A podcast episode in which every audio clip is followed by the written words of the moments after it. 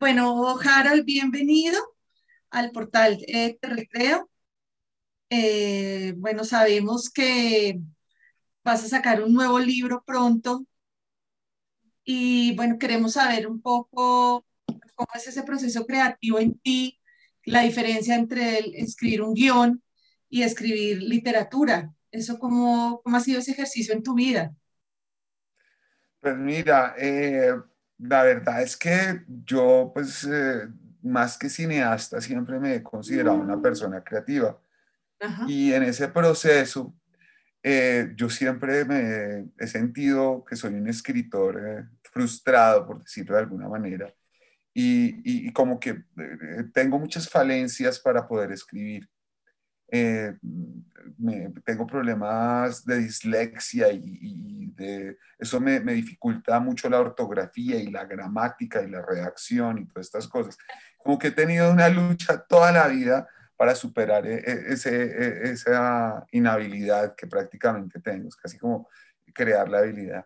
Pues de hecho tú has eh, dicho que comenzaste a escribir para superar justamente la dislexia y otras, otras dificultades. Eh, Pero siempre he soñado con escribir, o sea, o sea, siempre ha sido un, sueño desde chiquito, desde muy chiquito, más que director de cine, siempre he soñado con, con, escribir, con escribir. Y pues el cine se me prestó como una posibilidad, porque pues para hacer una película hay que escribir y tener historias y tener que contar. Y pues no tenía el problema, entre comillas, de que se fuera a ver qué tan bien, qué tan mal escribía. y, y, pues ya después del tiempo de haber hecho muchas películas y eso, y de, tener eh, atisbos secretos de, de, escritura, como que me senté a, a tratar de superar esa, e, e, ese hándicap, esa, esa, esa, imposibilidad que tenía, entre comillas. Y mm, hice una, una maestría en escrituras creativas en la Universidad Nacional de Colombia. Y a partir de eso empecé a generar unos textos. Eh, eh, voy ya por la tercera novela que voy a publicar. Eh, la primera se llama Todos los domingos son el fin del mundo. ¿Qué titulazo? ¿Cómo? Un titulazo es el de todos los domingos. Con el fin del mundo. Es. verdad, además. Ahora acabo de publicar una que se llama Espiral. Ah, sí. novela eh, todos los domingos son el fin del mundo, son con la editorial 531 y Espirales con la editorial eh, Calixta. Eh, y en este momento estoy preparando un, como un proyecto de, experimentación nuevamente en el que pues, no, les voy a contar la historia porque no, no, quiero aún como, como dañar eso, sino que dije voy a escribir una novela y nunca había pensado en escribir una novela para llevarla al cine eh, y, y, para, va a escribir una novela y esta historia se presta para hacer, contar una, una película. Entonces escribí la novela y luego de escribir eh, la novela y casi que paralelamente decidí escribir un guion con esa misma historia a partir de la novela. ¿Ya tiene título? Eh, sí, pero no, no, no, ah. quiero hablar de eso. No puedes adelantar nada, pero, pero sabemos que, que la nueva obra es una catarsis de tu tiempo en pandemia. ¿Nos puedes, si es más o menos así, nos puedes adelantar un poquito? No, o sea, es, les puedo adelantar que es, eh, es una metáfora de lo que hemos vivido todos en, dentro de la pandemia, pero también con un contexto de fondo social muy, muy, muy presente. Eh, casi que una de las cosas que yo he visto es que eh, la aproximación a lo social desde, desde, desde nuestras temáticas se hace siempre de una manera como muy sangrienta, muy vivencial, muy, muy, muy casi que, que de la vivencia pura. Y existen muchas personas que viven porque tienen mejores recursos, porque tienen posibilidades que no las tocan aparentemente, pero que están ahí latentes. Entonces lo que hice fue como, como como tratar de, de, mezclar esas dos cosas, de, de, ver que a todos, no importa nuestra condición social y económica, y que no necesariamente uno tiene que ser de estrato 1, 2 y 3 para verse inmerso en todos los problemas sociales que, que tiene nuestro país y eh, dentro de una circunstancia que puede ser similar al de, al de, a la que estamos viviendo, pero sin ser literalmente una pandemia. ¿Y la película la tienes pensada eh, basada en la, en la novela, ¿verdad?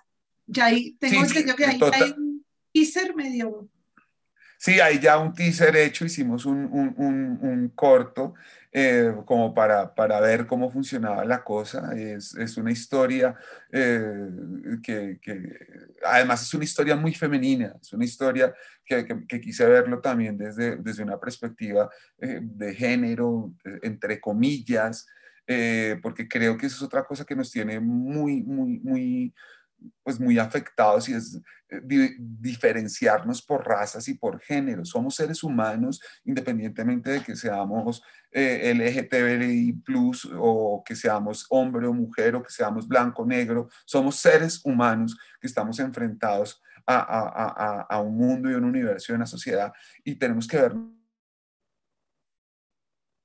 Ah, se nos fue. Caray. Se nos fue. ¿Aló? Eran más tensiones y más problemas y menos entendimientos claros a, a resolver eh, lo, lo, pues, las diferencias y problemas que pueda tener nuestra sociedad. ¿Son varias historias o está basado en la historia de una sola mujer? Está basado en la historia de un solo, de un solo personaje femenino, sí. ¿Y no nos puedes adelantar cómo surgió esa idea, si está inspirada en un hecho particular, en, una, en un personaje real o cuánta ficción y cuánta realidad hay ahí puestas? Eh, les puedo contar que es una historia. les puedo contar que es una historia que no es fantástica, que es 100% eh, ah, real. O sea, ¿verdad? es una historia que, que, está ahí, pero eh, es una realidad inventada, es una realidad ficcionada. No, no, no, son vivencias personales, aunque pues en, siempre uno lo que, de lo que habla es de lo que uno ha vivido, ¿no? Entonces, es una metáfora de, de, lo vivido. Pero les prometo que apenas pueda hablar del proyecto, hacemos otro programa y les cuento y les doy la primicia de, de, de, de qué se trata y cómo se llama y todo. Bueno, tú, Carol, eres muy prolífico creativamente. ¿Cómo alimentas esa imaginación? ¿Cómo, ¿De dónde sacas tantas historias, tantas ideas, tantos personajes? Para escribir guion o para escribir novela o para escribir un relato. Yo, creo que nacen de la vida, de, de, pues de lo que uno está viviendo día a día. Y, se le presenta la necesidad imperiosa de hablar de cosas y uno habla de ellas y hace catarsis a través de, de eso. Yo, yo, digo que en vez de ir al psicólogo, hago películas y ahora estoy escribiendo libros. Entonces lo que hago es eso, hacer catarsis de lo que está sucediendo en mi vida y las cuestiones que me, me, me cuestionan o me, me, generan preguntas o, o, que, o que me llenan de cosas muy profundas. Como que a veces la inspiración, eso de, de ser creativo, yo creo que todos somos creativos a la final, todos tenemos algo que contar. Eh, lo que pasa es que como que a veces no somos capaces de, de, de asumir que, que, queremos, que, que, hagamos esas curaciones, porque en últimas, eh, todo libro, todo libro, to, toda obra de arte, sea desde la perspectiva que sea, son, es, son, son elementos de autoayuda para poder hacer más vivible la existencia. Sí, es verdad. Todo hombre es una historia, como decía Kraken. Ajá. Eh, Carol, el, pero ya tienes más o menos una fecha para sacar el libro, ¿Se ¿va a ser este año, va a ser el sí, otro? Eh, muy probablemente sea este año, proba muy, muy seguramente sea en el segundo semestre, la, yo creo que a mediados del segundo semestre de este año eh, va a salir la novela de, de ese y eh, estamos mirando si el año entrante o a finales del año entrante podemos tener lista la película de, de, ese libro. Ah, bueno, bien. Bueno, y a propósito de la pandemia, ¿cómo te ha tratado a ti esta situación mundial? Eh, por, por, por qué has pasado, qué has aprendido, qué reflexiones has hecho en todos bueno, los ámbitos. En todos los ámbitos. Bueno, la pandemia, pues al inicio, como a todos, yo creo, me generó un grandísimo temor, me generó muchísima angustia, muchísima ansiedad y pues eh, eventualmente me sigue generando, no, lo puedo negar. Eh, obviamente pues es una circunstancia que eh, eh, todo lo desconocido genera miedo y genera angustia y genera zozobra y era una circunstancia que nadie había vivido, en, por lo menos eh, muy pocas personas que han tenido algo así en la mente.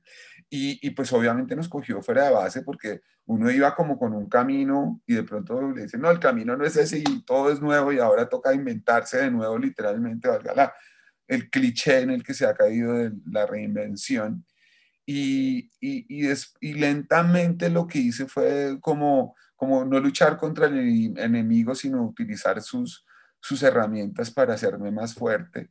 Y poco a poco, pues ha sido como un proceso muy hermoso. Me, me, cambió mi relación con el mundo totalmente. Eh, hice una película durante la pandemia sin salir de la casa. Eso fue un, acto maravilloso, como así catártico.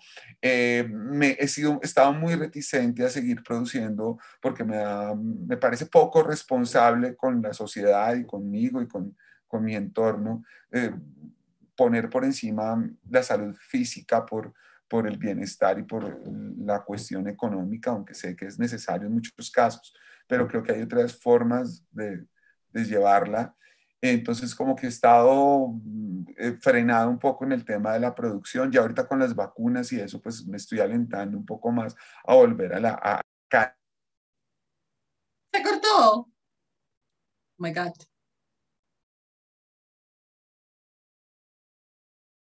Cortó. Y, y, y terminé, terminé escribiendo esta segunda novela Em, y por otro lado, pues eh, mm, como que reafianzó mi, mi, mi, círculo primario familiar. Eso, eso ha sido... Y rompió otros círculos, alejó amigos, eh, alejó familiares, eh, pero creo que me, me, conectó más conmigo mismo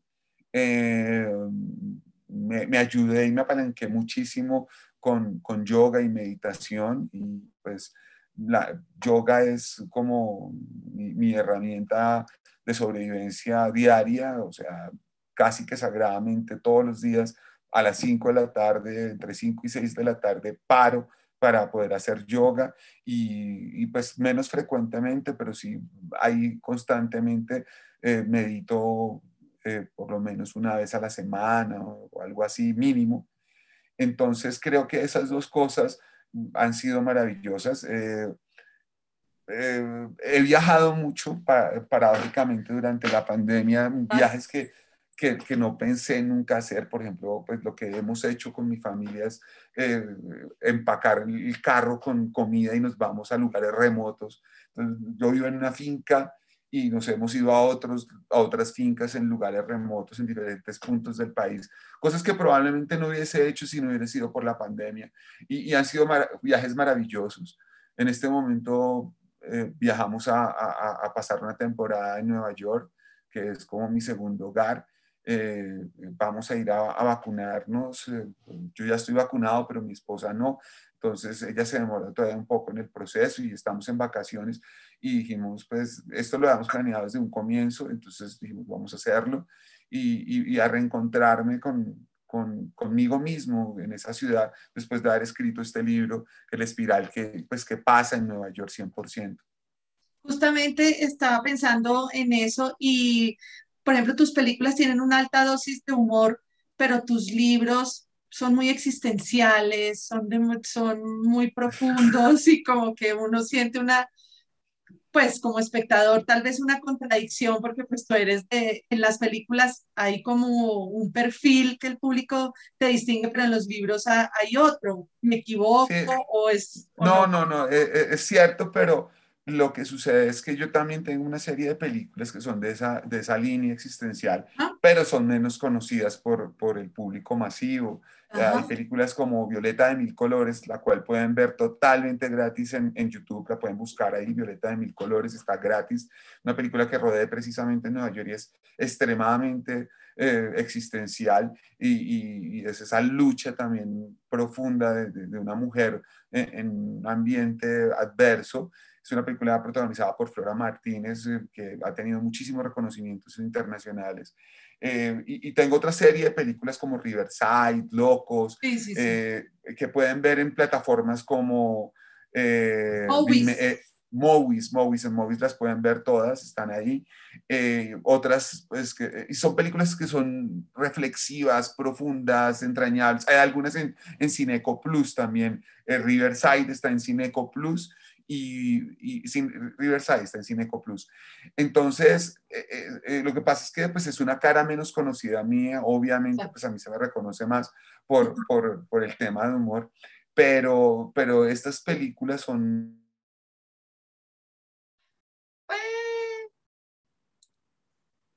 Se nos fue.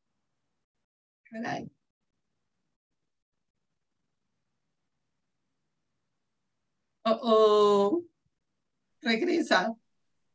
Se nos fue. ¿De dónde retomo? que, tú me estabas contando de, pues obviamente si el público es más reconocido este trabajo, pero que estábamos hablando de las películas que ya ahí quedamos, en las películas que se pueden ver en Cineco Plus, ahí se fue. Ok, bueno, entonces está Riverside en Cineco Plus, pero estas películas... Sí, sí, eh, Riverside es profunda, es bella, muy linda.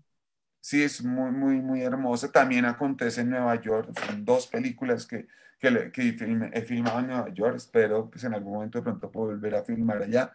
Pero, pero pues es una línea que a mí me, interesa mucho y pues obviamente es una línea que me queda más sencillo y es más viable económicamente hacerlo en, en, en, en la literatura. Entonces, por eso eh, mi literatura, mis libros, mis novelas son un poco más existenciales y, y, más viscerales que mis películas. O sea, o sea, podría uno decir, más tú, no. No, ambas son mías, o sea, mis películas de, comedia también son súper personales en la medida. A mí me critican mucho, ¿no? O sea, casi que la crítica dice, no, pues que él solo hace películas ahí chistoretas y hay gente que dice, ah, esas películas de mierda que hace trompetero y no sé qué. Eh, ¡Ay, otra vez! My God. Se fue. Aló, aló, aló. Aló, ahora sí. Ahí quedamos en que tú estabas diciendo que mucha gente piensa que esas películas de trompetero son una mierda. son una mierda, pero eh, decía también que probablemente es porque desconocen ese otro, esas otras películas mías, no, no, no les han podido eh, ver o no han tenido la curiosidad de, indagar en ese camino. Pero definitivamente mis películas de humor también tienen una inmensa carga personal. Yo vengo de un estrato popular, para mí el humor es la mueca de los dioses. Entonces creo que no hay que denigrar del humor. Puede que el humor no sea del gusto de todo el mundo, pero pues ha tenido, entre comillas, pues una gran difusión en nuestra sociedad y creo que de alguna manera ha ayudado a ser un paliativo para tantos problemas que hemos tenido en nuestra sociedad y a un reconocimiento interno de, de, de, de la búsqueda de la familia clase media colombiana en la que pienso que es eh, muy importante indagar para podernos consolidar como un proyecto de nación. Bueno, ¿y qué tal te ha ido con el tema de los libros? A propósito, ¿cómo, cómo, te, has, cómo te han tratado con esa faceta? ¿Cómo te has sentido tratado? La crítica me ha, me ha tratado muy bien. Ah, qué bueno. o sea, ha funcionado, creo, pues no he tenido la primera crítica mala, nadie se atreve a decir que son libros de mierda hasta ahora, o por lo menos no he visto los comentarios, eh, no han sido... Oh, my goodness. Otra vez. Ay, qué pesado. Oh my God. No, quedamos otra vez en, en que ahí se nos cortó, Harold. no, dime, dime, ¿dónde quedamos? Eh, quedamos en la parte que me estabas diciendo que la crítica lo ha recibido muy bien. Sí, la crítica ha recibido súper bien los libros. Eh, no, no, pues lo que digo, no ha sido un éxito tan rimbombante ni tan masivo como lo han sido mis películas de humor popular, pero eh, no he tenido hasta el momento ninguna crítica mala, ningún comentario malo. Por el contrario, me he encontrado con un diálogo muy, muy, muy, muy bonito con el público que ha leído mis libros. Ay, qué bueno. Pues, Carol, estaremos muy pendientes de la nueva novela que todavía no tenemos el título, lo tendremos, lo vamos a saber. lo sabremos muy pronto. Lo sabremos muy pronto. Muchísimas gracias por este momento y bueno, que pases una buena tarde, un buen día y un, buen tiempo a pesar de todo. Bueno, mil gracias por, por, invitarme a este espacio, maravilloso charlar a la gente y charlar contigo. Eh, apenas tenga ya claro cómo va a ser el, el, el maní, como decimos acá, de, del lanzamiento y el título definitivo que va a tener la novela y todo, eh, te aseguro y te prometo que eh, si quieres, hacemos un, un, un, programa explicando totalmente claro que sí. Y a la gente, pues adelante, energía, que esto no se acaba aún. Gracias, Carol. Un abracito, voy a pagar acá. Bueno. Y bueno, te agradezco inmensamente, de verdad. Entonces ya, ya, ya la detuve, la grabación. no, de, una, pues por ahí en octubre estamos hablando y, y, y no, si ya está. adelantó algo eh, bastante, pues, no, lo, no lo dije ahí en la grabación para que no quedara, Sí, yo me, di cuenta, pero no hay, ningún problema, sino que no quiero hablar porque, pues, como no, no, no he concretado las cosas con la editorial del nombre y eso, entonces no, pues no, ¿para qué, para qué botar pólvora en gallinazo si no, no, estoy claro aún de todo?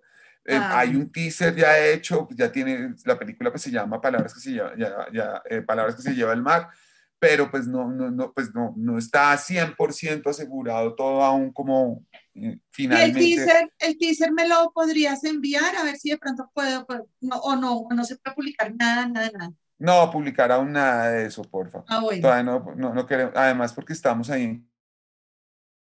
Ay, papá, se nos fue. Hello.